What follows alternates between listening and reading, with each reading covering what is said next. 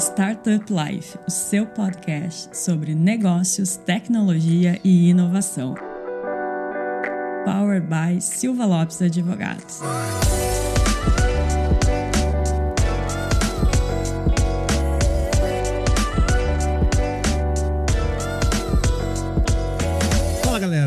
Lopes está começando mais um Startup Life, seu podcast sobre negócios, tecnologia e inovação. Depois de um longo tempo que eu estava, vamos dizer assim, de retiro do, do Startup Life, voltei aqui e voltei por uma ocasião muito especial para gravar uma minha jornada com um grande parceiro, amigo do ecossistema e um cara que tem muita história aí para contar, mesmo novo, já tem bastante história aí no currículo para nos contar. Quem que é o nosso objeto de análise hoje, Lucas, no Minha Jornada? Boa, vamos lá. Bom que tu tá de volta lá, já fazia aí quase um, um, ano sabático aí que a gente não te via aqui no Não, eu gravei, eu gravei no, no, na Gramado Summit, não é tão tanto tempo assim, calma aí. É quase. Mas bom te ter aí de volta. Quem tá com a gente hoje é o Matheus Danenberg, da Nave. Então, prazer, Matheus, te receber. Obrigado por estar aqui com a gente. Te apresenta um pouco aí pra nossa audiência. Boa, muito obrigado pelo convite. Estamos aqui. Me apresentar é difícil, sou um programador aí. Era programador há um tempo atrás. Tenho uma empresa que é uma consultoria de tecnologia. A gente se identifica, se apresenta como Tech Solving Partners. A gente realmente entra junto com o negócio do cliente, entende o que está acontecendo ali, as demandas de negócio, transforma isso em tecnologia e gera resultado. No fim do dia é um monte de programador ali construindo tecnologia, mas o grande detalhe é que é muito alinhado à expectativa de negócio, ao gerar valor realmente para o negócio e não simplesmente sair produzindo código, que na minha jornada foi o que eu fiz bastante, deu bastante errado, então eu tenho muita propriedade para explicar o que dá errado na hora de produzir código.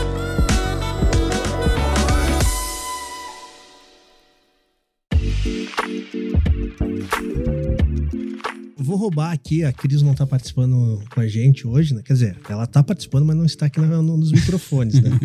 ela tá analisando a gente. É, exatamente. Então eu vou roubar a pergunta clássica da Cris, que é: Matheus, quem é o Matheus por Matheus? Putz. Filosófica. Cara, eu sou alguém 100% contra a cultura, no geral, assim, tipo, a forma que eu enxergo tecnologia, geralmente eu me gerou bastante estresse enquanto eu tava trabalhando em outros lugares. Eu sempre fui com contra ali status quo da forma que a galera enxerga de, cara, simplesmente cascatear as coisas, produzir tecnologia de uma maneira tradicional, digamos assim. Então eu sempre fui alguém que bati de frente com esse status quo e tanto e isso é uma coisa que tá presente na minha vida desde sempre, desde a escola, eu tava sempre na direção, sempre com a psicóloga lá conversando, porque eu não tava me encaixando naquele ambiente, então eu sempre isso sempre foi normal para mim estar tá questionando as coisas e querendo fazer de um jeito diferente. Então, apesar de ser de exatas ali, ser mais programador, ser uma parada mais certinha, pragmático ali no dia a dia, no fim do dia eu sempre fui bem questionador, assim. Então eu sou um questionador, entendedor, todas Legal. essas coisas aí. Legal, bacana. Vamos, acho que começar pelo início, né, Lucas? Agora que a gente, que a gente entendeu que é o Matheus pelo Matheus ali. Matheus, hoje tu é empresário, né? Tu foi desenvolvedor, assim. Mas como é que começou essa tua primeira experiência, assim, no sentido de, cara, eu quero trabalhar com tecnologia, talvez isso faça sentido para mim? Quando que tu começou a tatear esse mundo de tecnologia? Meu primeiro contato com tecnologia foi fazer o site do meu time de CS. Eu tinha, tava no, na escola ainda, eu tinha um time de CS, tinha montado o time, tipo, a cena de CS competitivo em Pelotas era muito forte nessa 1. época. 6. Era 1.6 ainda. E tinham vários times e eu queria construir o time, chamar as pessoas certas ali pro meu time. Então tinha lá a marca do time era minha. E eu queria que esse time ficasse mais sofisticado, que desse para encontrar lá o que estava acontecendo, ver as pessoas que eram dessa equipe. E aí eu fui entender como é que faria um site. Foi o primeiro contato, assim, buscar fazer esse site, entender, programar. Era uma programação bem básica, assim, baseada em vídeos do YouTube. Isso devia ser 2009 ali. E foi esse primeiro contato de construir esse site. Fiquei muito feliz que tinha conseguido construir o site. E a partir disso segui estudando mais sobre como construir naquele jeito muito básico, mas já foi um primeiro contato. Isso influenciou na minha escolha da faculdade lá na frente. Tu fez faculdade do quê, Matheus? Análise e desenvolvimento de sistemas. Eu comecei na federal, depois tranquei porque eu já tava empreendendo, aí foi indo, indo, indo. Quando acabei a efetivamente ganhar o diploma, já tinha passado um baita tempo, já existia a nave, até já tava mais avançado, só o diploma ali pra mãe mesmo, por orgulho, mas no primeiro semestre já tava trabalhando, então já ignorei a faculdade assim no geral. Legal, legal, legal. Bom, daí durante a faculdade ali, tu começou a aprender mais sobre tecnologia, tudo mais. E quando que tu começou a entender, tu falou assim, ah, quando me formei já tava com a, com a nave, né? A gente sabe aqui que a nave não é o teu primeiro ah, empreendimento, assim. A gente geralmente lembra, né, a gente de fora, assim, lembra dos empreendimentos que fazem sucesso, mas quem empreende sabe que não é sempre que faz sucesso, né? Conta um pouco aí dessa tua jornada aí de tentativas e qual foi a primeira primeiro momento assim que tu falou assim, ah, cara, quero tentar fazer alguma coisa aqui por conta. Até uma coisa que eu geralmente não conto na história que pode fazer sentido é que a primeira vez que eu entendi que eu poderia fazer algo por mim e isso gerar dinheiro, tipo, toda a minha jornada empreendedora, ela passa por realmente provar o meu ponto, é algo que é bem importante, assim, tipo, provar o ponto, provar o que eu acredito, mas também começou por gerar dinheiro, porque eu precisava de dinheiro realmente para sobreviver ali. Quem não, né? É. e é, tem gente que às vezes não precisa, né? Mas eu precisava ali realmente desde o início. Mas. Não, eu- tem gente que não precisa trabalhar, É, mas verdade, precisa de dinheiro. de dinheiro. Fez um ponto, é verdade. Mas o- a primeira vez que eu pensei em um negócio foi de negócio de contrabando. É bom que a gente tá num contexto aqui de advogados.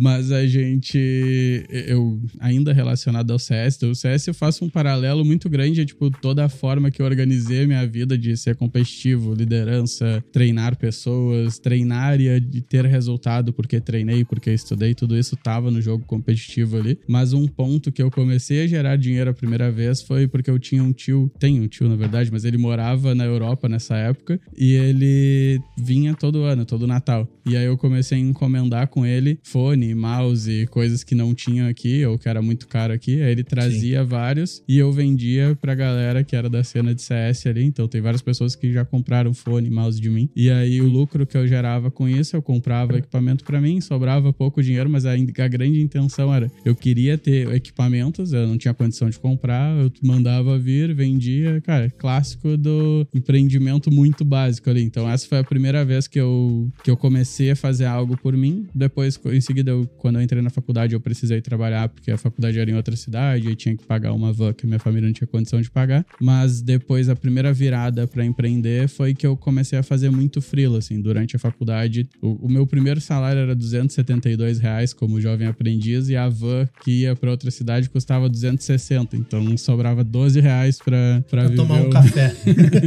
o resto do mês pra comprar um lanche de Pelotas, Nossa. que é tradicional, os lanches no em Pelotas. Mas eh, sobrava esse dinheiro, eu precisava fazer mais dinheiro. Tinha um amigo meu que já fazia freelas, eu não sabia o que era isso, mas sabia que era um bico, sei lá, Sim, tipo, mas sim. eu não sabia que era algo que existia forte na tecnologia. Aí comecei a fazer esses freelas, esses freelas começaram a dar mais dinheiro, nisso eu fui trabalhando como programador. E um ano e pouco depois, assim, de carreira, que eu tava trabalhando numa empresa legal, até eu aprendi bastante coisa, a empresa era bacana lá em Pelotas. Eu resolvi me demitir e abrir essa empresa que era, era uma software house, mas era só eu e esse amigo aí que a gente pegava os freelas juntos. Eu fazia o front, ele fazia o back. E a gente começou a pegar mais freelas, mais freelas. Só que aí foi, já falhou o empreendimento logo de cara, porque era dois programadores que só sabiam programar Sim. e ninguém se preocupou com o negócio em si. A gente Sim. tinha vários contatos de freela, chegou uma hora que essa fonte secou e a empresa terminou porque não tinha mais o que fazer, a gente não sabia como organizar isso como uma empresa, mas essa a primeira experiência, tanto a lá do CS quanto essa primeira como empresa mesmo, parecido com o que eu faço hoje, foi de simplesmente empreender no, no contexto que eu já estava inserido, servindo de alguma forma e gerando dinheiro com isso. Essa primeira experiência de freela, assim, acho que é bem comum, né? A galera de tecnologia começar nesse formato e depois vai desenvolvendo, né? Mas como que é esse primeiro contato em tentar vender um serviço teu? Tu soube lidar com isso ou tu era meio travadão? Porque a gente sabe que hoje tu cuida bastante da parte comercial Uhum. dentro da nave. Isso daí já tu já tinha percebido isso naquele momento ou tu, ah, putz, lá no início eu não era, não sabia fazer comercial, foi meio que na sorte mesmo, assim, como que foi? Foi esse Sim. primeiro contato, assim? E pra complementar, né, Line, normalmente, acho que o Matheus pode dar essa dica, o cara que vem mais desse mercado técnico, da parte tech, ele é muito bom de produto, mas ele não tem soft skill, ele não sabe vender. Exato. Eu tô- o Matheus, a gente tava falando até antes disso de gravar, que é um serviço muito de confiança, né? O Matheus mesmo falou, às vezes tu contrata algo que tu nem sabe o que, que o cara vai fazer, tu vai pagar um rio de dinheiro e às vezes tu tem a experiência técnica, mas não sabe comunicar isso, né? No início, o que facilita é que era muito barato, né? Eu- o primeiro site que eu vendi foi 250 reais pra fazer o site. O WordPress. Já era melhor do que o aprendiz, né? Era, sim, era um site que dava o salário inteiro, só que Sim. eu orcei achando que ia fazer em um final de semana, levei, sei lá, quatro meses pra fazer, custou 250 reais. E nunca, acho que nunca foi pro ar, na verdade, que aí o cara ficava pedindo pra refazer, eu não sabia lidar, não sabia como defender, então, Sim. te respondendo, eu não tinha a menor ideia do que eu tava fazendo, tipo, eu fui aprendendo. Eu sempre gostei de conversar, assim, dialogar, discutir, tipo, na época da escola o pessoal falava que eu deveria, as diretoras falavam que eu deveria ser advogado, inclusive. Oh, E na época do Enem lá de escolher, foi Acho que tu escolheu o caminho certo. Olha o caminho certo. na época lá do, do SISU, né? Que é onde tu coloca Sim. que curso quer fazer. Eu fiquei até o último dia com dúvida se eu colocava algo de computador ou direito. Porque eu achava que eu, eu, eu faço de alguma forma argumento, decido. tipo, esse aspecto, essa soft skill eu já tinha. Isso não tem nada a ver com ser Sim. advogado, né? Mas, tipo, Sim. é uma soft skill dentro de todo o contexto. Mas eu... Todo mundo dizia que eu deveria fazer isso porque eu ia pra direção, defendia, não era suspenso, argumentava com a diretora que eu já tinha, eu já tinha passado, então eu já tava passado, não entendia por que eu tinha que seguir indo à aula. Essa era uma discussão que eu tinha, cara, por que, que eu tenho que ir à aula se eu já tô passado? Eu já tô Sim. passado já ali em outubro, por que, que eu tenho que seguir indo à aula? Aí eu tinha que ir só pra não rodar por frequência, porque a minha mãe também não dava muito a bola, ela dava a bola de que eu passasse, mas, Sim. cara, Como? ah, como que tu vai passar, não quero saber. Desde que tu passe, tá tudo certo. Então eu sempre fui muito independente de escolher o que eu queria fazer da vida. Sim. Isso foi algo que ela sempre colocou pra eu decidir. E quando eu comecei a empreender, eu sabia argumentar, sabia, de, cara, isso eu quero fazer, isso eu não quero, assim eu faço, eu não faço. Então, isso eu tinha defesa, ele sabia me comunicar, mas eu não tinha técnica nenhuma, não sabia como eu tava precificando, eu não sabia que estava acontecendo uma negociação. Às vezes o cara, tipo, ganhou de mim na negociação, eu nem percebi, tipo, porque eu tava, aceitei o site a 250 achando que tava fazendo super certo. Então, no início foi bem difícil, não é algo que, que alguém. O comercial é muito difícil, que não é algo que é fácil de, de estudar, assim, por mais que tenha um curso, uma coisa ou outra, não é, não é uma matéria muito simples de estudar. E, e aí, isso foi o que eu tive que ir aprendendo, assim, mas isso foi o mais difícil, pensar comercialmente em si, saber sentar, negociar, falar o que tá pensando, não era exatamente o meu maior problema, mas pensar como um negócio, sim, eu tava sempre mais encantado com construir o produto, assim Sim. como o Lucas falou, tipo, cara, deixa eu programar aqui, chega aqui, vamos programar. Era algo que eu queria desde o início, mas a virada de chave pra pensar como negócio foi bem difícil, assim. Até tu me apresentou como empresário no início. Virada de chave pra empresário, realmente pensar como empresário, é muito recente.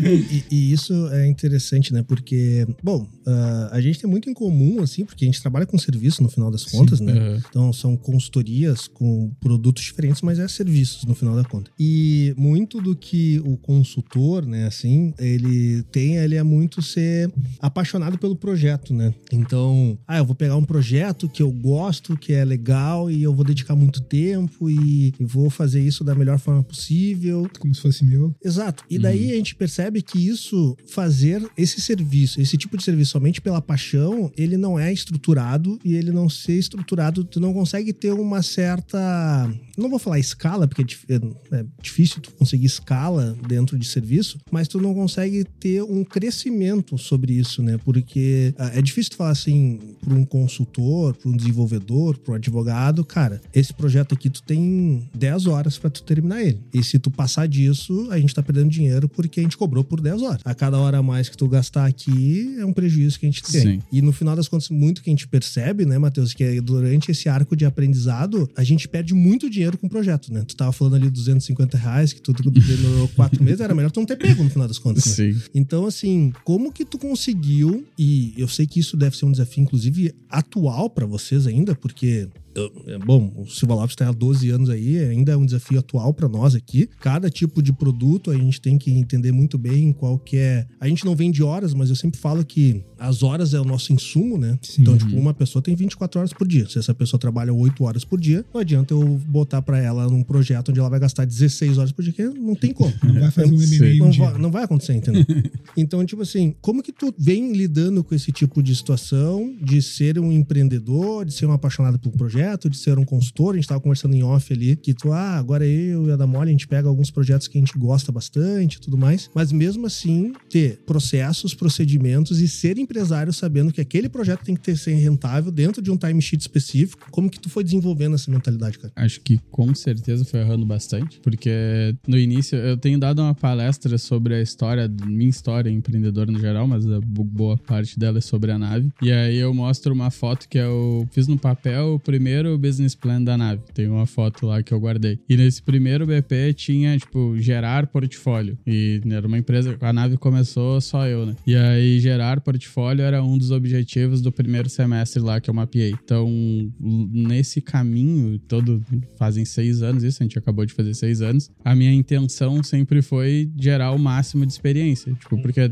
no fim do dia, ah, tu não, não vende hora, tipo, a gente vai ter que entender quanto vai esse projeto que vendeu a 250. Nesse momento só tinha esse projeto, mas se fosse um bolo de projetos e a galera vai trabalhando e eu tô pagando as contas e tô aprendendo com isso, bem no início eu pensava assim, cara, preciso gerar projetos, gerar dinheiro que pague as contas e eu siga, tipo, dando algum resultado, mas eu preciso acumular o máximo de experiência para conseguir aprender como que eu tenho que tocar projetos. Então.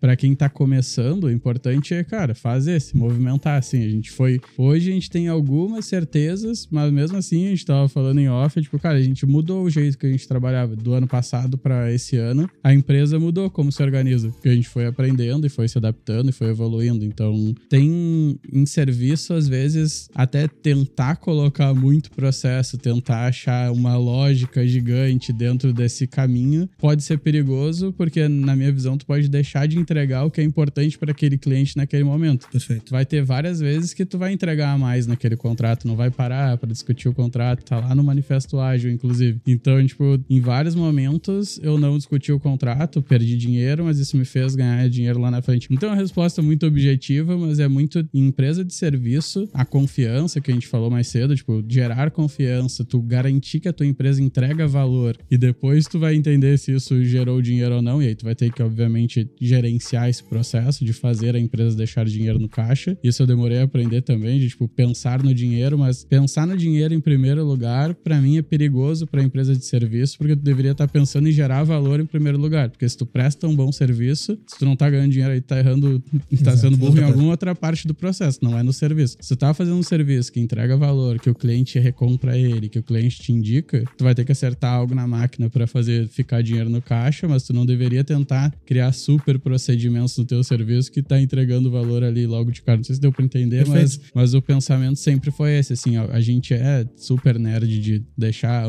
o Adamoli principalmente, vocês conhecem ele, extremamente nerd, de deixar criar vários processos e tudo mais, mas muitas vezes no meu lado mais bagunçado a gente usa pra policiar de, cara, não é isso, tá ligado? O que gera resultado é a gente entregar valor lá na ponta. Depois a gente vem tentando organizar e replicar o que gerou valor pra isso conseguir se espalhar em mais pessoas gerar mais valor pros clientes, mas não é o processo que gera dinheiro, na minha visão, assim, Sim. a gente tem, tem uma escalinha legal de ver que é pessoas, processos, tecnologia e escala, tem um Uhum, gráfico que a galera usa. E eu tô sempre mais focado em pessoas, assim, porque se todo mundo estiver trabalhando bem, entendendo o que deveria estar fazendo, seguindo os fundamentos aí dessa empresa, o que a gente acredita que gera valor, o resto vai acontecer meio que natural, assim, a gente vai conseguir entender e replicar as coisas. Mas a minha preocupação é sempre de, cara, estamos gerando valor pro cliente, existe um mercado que a gente tá atendendo aqui que faz sentido, e o resto é gerenciamento. O resto é, tipo, existem frameworks, existem várias coisas para gerenciar a empresa de serviço.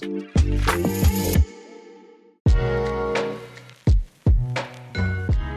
Quantos anos tem, Matheus? 30. 30, tá. O Matheus não é tão. Ah, eu acabei de fazer 30, até tu falou, pô, jovem, eu até gostei, porque hoje em dia eu já não tô mais me apresentando É, como é, jovem. assim, tu, tu- tu- é mais novo do que eu. Eu tenho 35, acabei de fazer Uhum. 35 também, mas não é tão mais jovem Sim, assim. sim. Velho do que eu. mais velho que o Lucas, mas, cara, isso é incrível porque eu demorei bastante tempo pra conseguir ter essa- esse tipo de percepção que tu tá tendo agora, assim, sabe? Que tu já tem, né? E eu concordo plenamente contigo, assim. eh, Compartilhar um pouco da nossa experiência. E Eu, eu adoro conversar com o pessoal de serviço, porque é uma das oportunidades que eu tenho também de trocar experiência com a galera. Eu acho que o podcast é isso, né? A gente vai trocando experiência. A gente sempre fazia muito, e a gente ainda faz isso dentro do escritório, que é, cara, tem algum projeto novo que a gente nunca pegou? Ah, tem um projeto que a gente nunca pegou. É, hoje cada vez é mais raro, mas ainda acontece. Ainda acontece. A gente nunca pegou esse projeto. Eu sento com o Lucas, né? O Lucas é o nosso comercial. E eu falo assim, Lucas, vamos fazer um orçamento pra gente pegar esse projeto, mas o objetivo é que esse projeto ele não seja rentável.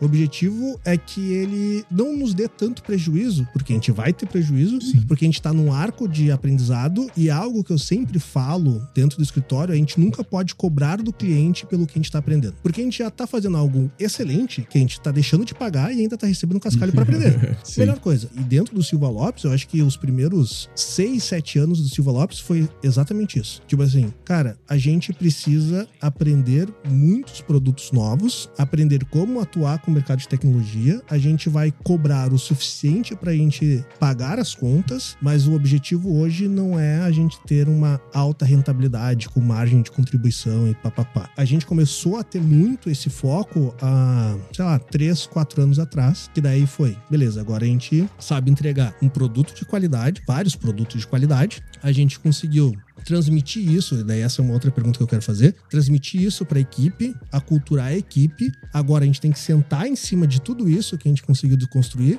e ver de que formas que a gente consegue criar processos para tornar isso mais eficiente e sendo mais eficiente, a gente conseguir ter maior rentabilidade. Então assim, acho que o princípio básico que tu trouxe é, primeiro a gente tem que entregar um produto de qualidade, entregando valor e depois tu tem que entender por que que isso não tá dando resultado para a empresa, é o que é precificação. Precifica maior, mas tu não pode perder qualidade no produto mantendo a precificação. Ah, talvez a gente possa ter uma melhor eficiência em alguns processos aqui dentro do time para ganhar mais eficiência, beleza? Então a gente faz isso. Eu acho que isso é, um- é- é- é algo que, cara, com 30 anos, assim, tu ter esse tipo de maturidade e já entender como funciona isso, tem gente que passa a vida inteira e não consegue fazer isso, porque o que a gente mais vê, eu vejo muito isso, cara. O que a gente mais vê é consultor, é cara que presta serviço, que ele não tem um negócio. Ele é o negócio. E se tu é o negócio, tu é gargalo. Daí tu tem uma limitação física, cara. Tu não consegue crescer mais porque só depende de ti. Sim. E esse é um grande erro Sim, que a sim. galera comete, né? Parabéns, Matheus. Pô, valeu. E, esse gancho, acho que a ferramenta para não ser um gargalo numa empresa de serviço, ela não deveria ser processo. Ele faz parte, mas ele não é o que deve se buscar, porque eu vejo, na minha experiência, obviamente, né? Eu vejo muita gente buscando, eu já fiz, eu vou falar por mim, eu já busquei isso, que eu falei, cara, tava mais afastado, agora voltei. Agora faz um tempo já, na verdade, mas em algum momento fiquei afastado. Eu, eu entrei numas de, cara, não posso ser a empresa, tipo, num pensamento mais de métrica de output, não de outcome, assim, de, tipo, cara, eu quero, eu não posso ser a empresa. Não posso, isso aqui tá errado. O cliente não pode falar comigo e tudo mais. Tipo, entrei numa noia assim. Aí a gente começou a tentar colocar processo, playbook, tudo pra tudo, assim, cara, não vai, não precisa existir. Só que, tipo, na empresa de consultoria, tem várias empresas que o nome é o nome do fundador, o nome da empresa, que o fundador tá lá, o cliente principal vai ligar ainda, tipo, tem Tipo Silva Lopes, assim. é, exatamente. Eu nem me liguei. Eu tava pensando, tipo, outro McKinsey, sei lá. Sim. Tipo, era o nome do cara, tá ligado? Tipo, de consultoria. Mas o, o lance mais preocupante quando tu vai simplesmente buscar uma ferramenta como solução, assim, é que a empresa deveria, pra ela pensar como empresa, acho que é o gancho que tu quer fazer de cultura também, pra todo mundo entender como o serviço funciona e tudo mais, não é sobre o processo, é sobre todo mundo acreditar na mesma coisa, todo mundo tomar a decisão, a decisão que eu tomaria, tá ligado? É isso que eu tô tentando replicar e isso não se faz com processo, é com valores. Valores, com princípios, com todo mundo entender por que essa empresa existe. Tem um processo maior do que definir procedimentos dentro da empresa. E é muito confortável caminhar para procedimentos. Tipo, ah, quando tal cenário acontecer, fazer. Só que tu tá meio que tentando controlar o passado e não o futuro. Tipo, a empresa cresce com problemas novos, com coisas novas, com desafios novos, com essa mentalidade de, cara, vamos pegar esse tipo de produto aqui, mesmo que isso não seja rentável. Só que se tu te afastar da empresa, tu colocar um outro sócio para tocar e o bônus desse sócio ser por rentabilidade, que vontade ele vai ter de criar um serviço que não é rentável para tipo tentar expandir a empresa? Tipo, isso tem que estar tá na cultura, no jeito que a empresa se organiza, tipo, tem que ser um fundamento da empresa. Parece ser bobagem, né, pessoal, isso que o Matheus tá falando. Quer dizer, não parece bobagem, mas para alguns podem parecer ser bobagem essa questão de, ah, os sócios, eles têm que entender uh, muitas vezes que o que a gente, assim, quem tu estudou isso, eu também estudei bastante, é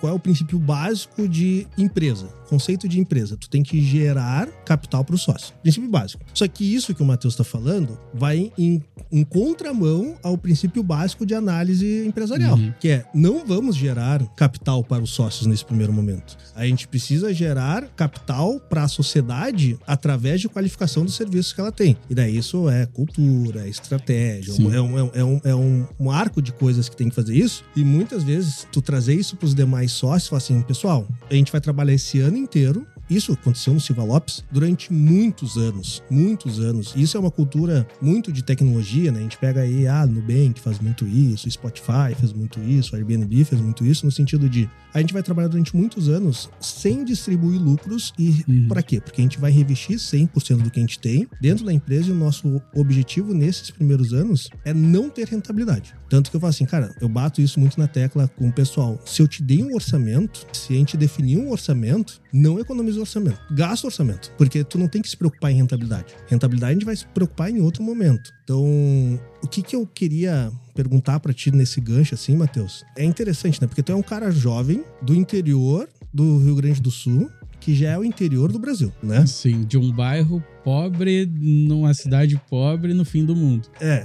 Como que tu aprendeu essas, esses princípios assim, cara? Tu, bem, tu foi, fez uhum. faculdade tudo mais, mas isso que a gente tá falando, tu não aprende em nenhum curso, sim, sim. nenhuma cadeira da faculdade. Entendeu? Eu acho que princípio da prestação de serviço mais básico possível, eu tive o um exemplo em casa do meu avô, que é foi pedreiro, é pedreiro até hoje, pedreiro a vida inteira, e ele sempre, e, tipo, sei quem conhece o contexto do pedreiro autônomo, mas geralmente tem, cara, tem ciclos que tem serviço, não tem serviço, às vezes tem, às vezes não tem. E ele sempre teve muito. E ele sempre falou de, tipo, ele nunca ficava sem uma obra para tocar e ele falava de como ele prestava o serviço, de como, cara, precificou uma vez, depois não conversa mais disso, segue trabalhando, não fica inventando novas coisas para cobrar da pessoa durante a obra. A forma que ele prestava o serviço, ele foi me falando, tipo, o programador é o pedreiro da web, né? Tipo, tu vai construir coisas ali, tipo, é a mesma dinâmica. Então, esse pensamento, ele tá intrínseco, assim, tipo, é algo que eu nem. Não é que eu pense, tipo, é um fundamento realmente de prestar um serviço de uma maneira honesta, justa, querer realmente resolver o problema de quem tá me contratando. Mas esses conceitos de longo prazo, assim, de, cara, como organizar a empresa em longo prazo, cultura e tudo mais. O primeiro contato que eu tive que foi expandindo foi o livro Feitas para Durar, do Jim Collins, que aí, tipo, conteúdos do Jim Collins ali no geral. Sempre busquei estudar bastante e isso foi. dá para encontrar bastante lá no início da nave, esse, na parada do Jim Collins no geral e o sonho grande, assim, essas paradas. Por mais que seja meio controverso, assim, no geral, tudo de Ambev, mas foi algo mas que lá no pode, início. Tu não, pode, tu não, pode, tirar o mérito do resultado do É, não dá pra, tipo,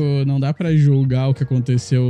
Tipo, mais do Banco Garantia ali era algo que eu ficava muito inspirado, assim, de querer ser competitivo, crescer e tudo mais. Então, não dá pra julgar com a moral de hoje o que aconteceu lá no passado, mas é algo que, que me inspirou bastante. Eu ficava tentando, de alguma forma, replicar, assim, algo que eu usei bastante como um benchmark, assim, de, cara, juntar pessoas que vão prestar um serviço, vão acreditar nesse serviço e vão resolver o problema do cliente. Foi algo que me impactou bastante. Eu queria perguntar pro Matheus, voltando um pouco no, no, passado, você falou que começou a nave sozinho, uhum. lá no primeiro momento. E como que tu fez? Isso acho que é uma dor que quem nos ouve, os empreendedores que nos ouvem bastante, costumam cometer bastante, bastante erro, que é o que a gente fala aqui no escritório, da parte de como que tu encontrou teus sócios, né? Como que foram importantes na jornada para ti. Que gente fala, né? Gente resolve um pouco o problema, mas a cada 10, 8 normalmente são por societário, né? Cara, o Lai tem uma frase que eu gosto muito que é tu faz amigos no negócio e não negócio com amigos, né? Então isso no dia a dia é um erro que muita gente comete e acaba quebrando o negócio ou acaba desvirtuando, acaba, enfim, dando bastante problema. Queria te ouvir como que foi essa experiência para ti no início, se tu teve ali pessoas que, cara, te ajudaram muito na jornada, cara, tu aprendeu algo que foi, não foi tão bom, mas te, te trouxe uma experiência e hoje dentro do time aí de vocês, como que vocês organizam isso e qual que é a importância que tu vê no dia a dia? A, a nave foi minha quinta tentativa de empresa, assim, tipo, as outras não chegaram nem perto do que a nave chegou, mas foram tentativas sólidas, assim, que eu organizei, fui tentar e sempre foi com outras pessoas. A primeira versão de criar uma software house como é a nave também foi, tipo, tinha gente que, não, eu vou ali, tipo, eu Sim. falo que foi sozinho, porque efetivamente quem sentou na cadeira e trabalhou foi eu sozinho, realmente, tipo, isso ninguém pode questionar. Mas, o, tipo, eu tava conversando, eu sempre tentei puxar mais gente para viver esse sonho também, tipo, e construir algo, algo legal, seja nessas cinco vezes, mas era sempre amigos, tipo, cara, tem um amigo, vamos lá, vamos fazer, e aí, tipo, eu ia tentar fazer, e começava, e cada um tava em outro emprego às vezes, ou se demitia e começava a trabalhar, mas voltava pro emprego porque não tava aguentando ali o tranco, de, porque, cara, é loucura, no geral é loucura, assim, tipo, tu sair, ficar só, ainda mais programador, que eu fui ganhar o mesmo salário que eu ganhava como programador com anos de nave, não foi, tipo, com meses, foi com anos de nave, de, cara, aguentar, ficar com salário menor, vai lá. Então, essa loucura lá do início, eu buscava pessoas para compartilhar, porque todo mundo dizia que, cara, tem que ter um sócio, não se começa sozinho e tudo mais, principalmente no contexto de tecnologia. Mas quando a nave foi para começar, já era a quinta vez, eu já não tinha mais tempo para errar, tá ligado? Eu tava querendo fazer algo. E aí eu comecei, cara, vou, vou sozinho mesmo, vou ter que ir sozinho mesmo. Comecei a trabalhar e gostei, porque eu consegui, cara, implementar as coisas e eu construí como uma empresa de serviço que eu falo que eu empreendo o meu talento e não, eu não sou disruptivo, eu não sou, cara, super inovador. Eu sei fazer algo e eu comecei a construir uma empresa que fazia isso. A partir disso, foi criando novos Mateus em outras pessoas e a coisa foi evoluindo. Mas eu sabia que eu queria ter sócio, essas referências que eu trouxe, elas são baseadas em partnership, tipo, gerar um partnership, pessoas acreditarem no negócio, crescer. Todas as empresas que eu trabalhei antes como programador, quando eu tava imaginando, assim, como eu posso crescer nessa empresa, eu imaginava virando sócio. Tipo, Sim. não, eu vou crescer, vou virar sócio, vou ajudar esse negócio. Eu só queria participar de algo, assim, tipo, a nave eu sou o principal sócio porque por acaso foi eu que comecei. Porque se eu tivesse passado por outra empresa, tivesse me dado a oportunidade de virar sócio e ver o negócio junto, provavelmente eu ia estar lá até hoje. Por mais que eu quisesse crescer, se eu tivesse o contexto que me proporcionasse eu viver o crescimento que eu queria, eu tava ok. Tanto que teve uma empresa que eu fiquei bastante tempo porque eles proporcionavam isso, depois acabou, acabei saindo. Mas de sócio, tentei várias coisas que não foram muito, não deram muito certo lá no início. Depois na nave a gente conseguiu se acertar, trazendo uma cultura bem sólida, todo mundo entendendo o que, que a empresa esperava fazer, todo mundo entendendo para que lado a empresa estava indo. E aí o programa de partnership no início foi na mão, assim, no bigode, tipo, cara, agora tu vem aí, tu é sócio e tudo mais, foi evoluindo até que isso virou realmente um programa de partnership no papel. Primeiro, segundo funcionário viraram sócios, o primeiro saiu, mas o Adamori, que foi o segundo funcionário, tá até hoje, foi crescendo, foi comprando. Eu queria que tivesse a dinâmica da pessoa poder comprar mais ações dentro da empresa, tá 100% da empresa no partnership e eu fui sendo diluído por causa disso, porque eu queria que, cara, se tem alguém que tá sendo relevante, deve crescer dentro da empresa e isso foi, foi acontecendo e fica quase com a bolsa de valores ali dentro da empresa e as coisas vão começando, quem tá mais relevante vai ganhando mais dinheiro, vai evoluindo e vai, as coisas vão acontecendo, mas hoje em dia a nave só virou o que virou hoje porque tinha o programa de partnership, para mim é a primeira coisa, assim, porque as pessoas começaram a crescer, começaram a colocar a cara delas no negócio também, isso descola um pouco de a empresa do Matheus, por mais que, que seja difícil, porque os fundamentos da empresa, querendo ou não, vão ser sempre o que eu construí de experiência de tecnologia, que foi replicado para o que a empresa acredita, isso evolui, porque eu evoluo também,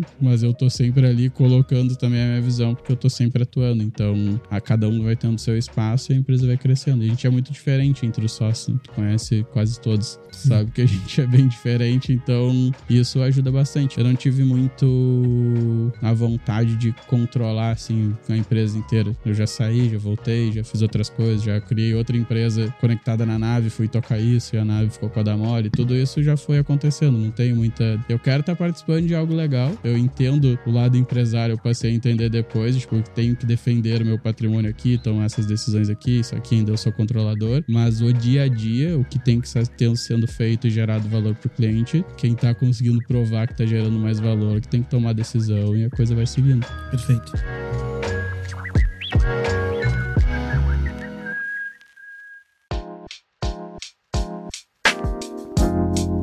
Pergunta, Matheus. Tu falou algumas vezes durante o nosso bate-papo, da ah, eu já saí, tirei um, um sabático, não sei o que. Conta um pouco uhum. dessa do porquê, quando surgiu isso e como que foi essa experiência. Sim. Não, foi totalmente ao contrário de um sabático, porque eu fui foi pior inclusive do que ter ficado, porque a gente foi, cara, 2021 inteiro, praticamente, eu fiquei, a gente começou uma escola de programação. Na nave a gente sempre teve a cultura de formação é algo que é um dos pilares de ter um bom partnership, ter uma empresa com cultura forte, é tu trazer a pessoa, formar dentro da empresa, ela acreditar no modelo de serviço que tu acredita, quanto mais tu formar elas, melhor. Mas esse modelo de formação, ele funcionava muito bem, funciona até hoje, na verdade, a gente pensou em ter uma escola para formar novas pessoas de tecnologia, e essa escola começou a funcionar de alguma forma, a gente validou, foi lá, eu pensei, cara, né, grande ideia do momento, vamos spin-offar isso aqui, eu vou lá, eu gosto de tocar coisa coisa nova. A nave já não pode depender só de mim, tem que ter processos e rodar sozinha, então o Adamoli vai ficar cuidando aqui. Isso já vira uma holding, já tinha mais empresas na sequência que a gente ia abrir na sequência dessa da escola. Aí eu fiquei focado nessa escola, a nave ficou com a Adamoli e eu tava ali também, não é como se nunca mais falei com ele, tipo, sim, eu sim. tava mais afastado, obviamente, mas a, as coisas assim, durante esse ano, ele ficou mais focado em rodar a nave, eu fiquei mais focado em construir essa escola, a gente ficou o ano inteiro Foi um ciclo, eu queria viver essa experiência de startup mesmo, de, cara, vai, roda MVP,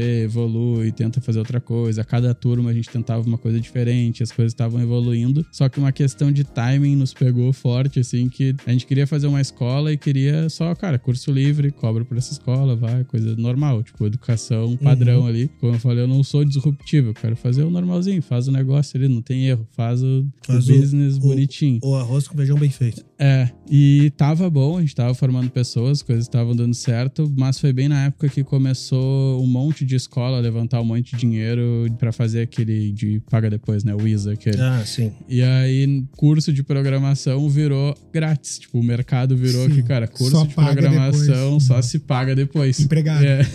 e aí, cara, N coisas, se for olhar o mercado agora, ninguém mais faz isso. Deu sim. errado esse modelo. Gosto de afirmar que deu errado. Vai ter gente que vai dizer que não, mas só endividou um monte de gente, fez um monte de promessa vazia, ninguém tá sendo programador do jeito que essa galera prometeu. A gente não acreditava nisso, não entrou nessa, só que não adianta, não, não adiantava ficar brigando Sim. com o mercado. Tipo, o mercado era esse naquele momento. Aí no final do ano a gente voltou, a empresa que a gente chamava de nave educação, aí virou Otherwise com outro nome, a gente voltou nave educação para dentro da nave, e eu uhum. voltei pra nave e tudo voltou, a gente aprendeu a tocar consultoria de um jeito diferente, as coisas voltaram ao normal. Mas o ano que eu fiquei afastado desse esse negócio principal. Na verdade, ele foi muito mais sugado, porque eu fiquei Sim. com dois negócios, ainda tirando um do papel, então foi algo Sim, muito louco. Foi bem mais puxado.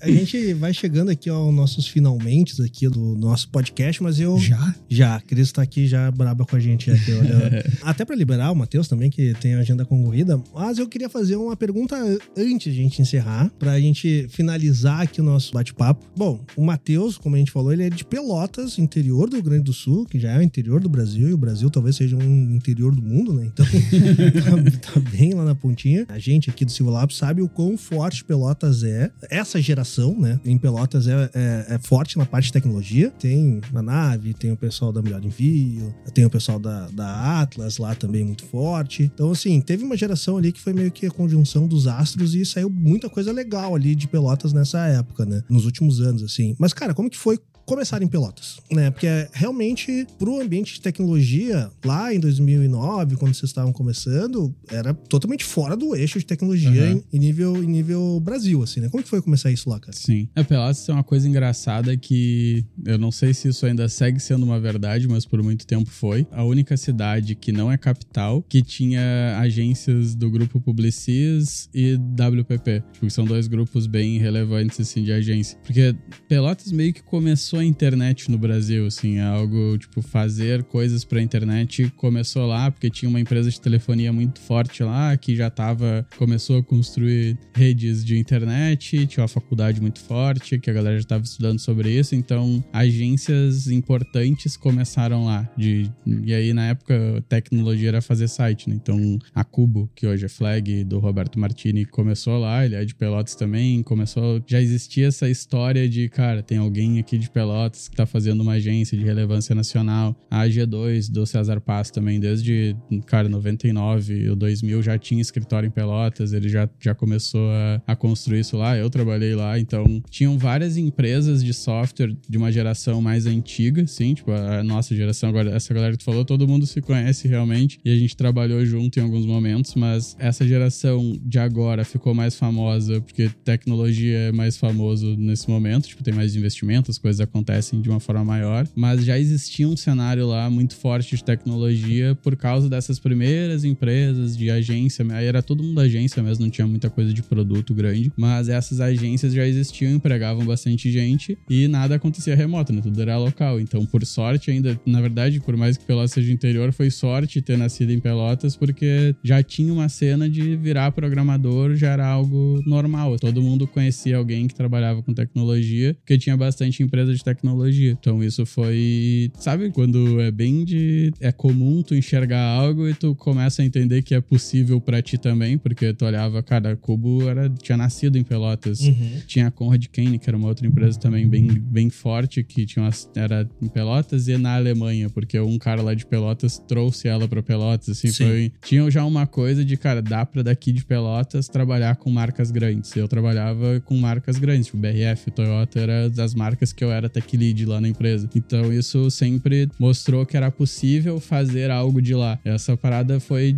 ativando de, cara, se os caras conseguem aqui, a gente também consegue, tá ligado? Então isso foi, foi massa, assim. É uma cidade propícia pra tecnologia, realmente. Não sei o que aconteceu, que alinhamento dos astros foi esse, mas muitas vezes foi mais forte que Porto Alegre, até. O César fala bastante disso, de ele queria estar lá, ele tem empresa lá até hoje, tipo, a gente é bem próximo, e ele fala bastante disso, assim, de como Pelotas é importante pra esse cenário de tech do Rio Grande do Sul, na verdade, no início dos anos 2000. É, e, e acho que essa é uma geração muito brilhante, assim, né, cara? Pega, pô, pega tu, pega a da Mole, pega o Éder, pega o Jean. É uma galera muito diferenciada, assim, realmente, com Nível nacional, né? nível nacional, exato. E provavelmente vocês estão inspirando muita gente nova que tá começando lá na cidade também, né, cara? Porque vocês são referências, assim, né? Vocês, essa galera que eu tô Uhum. falando como vocês são referência, assim, né? Então isso é, isso é bem bacana, assim, tu sair bastante do eixo, assim, e tu ver produtos e pessoas muito relevantes, assim, em nível nacional, saindo bem do interior, né? Pra quem não, não sabe, Pelotas é longe de Porto Alegre. cara. É, se Dá- colocar no Google, cara, é, É. longe, tipo, é forte é, de dá o longe. quê? Umas duas horas, três horas de carro daqui de É, Porto Alegre? depende do piloto, mas é... É. mas, é Mas por aí, é eu- 280 quilômetros. né? É, é longe pra caramba, cara. Eu já fui em evento em São Paulo que hoje a galera conhece. Tu fala, cara, tal empresa Pelotas, a galera conhece o ecossistema, já ouviu falar. Então, É, sim, cara. É algo. A, a nave trabalha com consultoria, assim, então é um mercado muito mais B2B, assim, mas se tu pegar a melhor envio, cara, melhor envio É, o maior mundo. orgulho é melhor envio, eu acho. Todo Os mundo caras- conhece. É, todo mundo conhece melhor envio, assim. Pegar a Fatal Model, todo mundo conhece Uhum. Fatal Model também, cara. Então é muito legal isso daí, é muito bacana mesmo.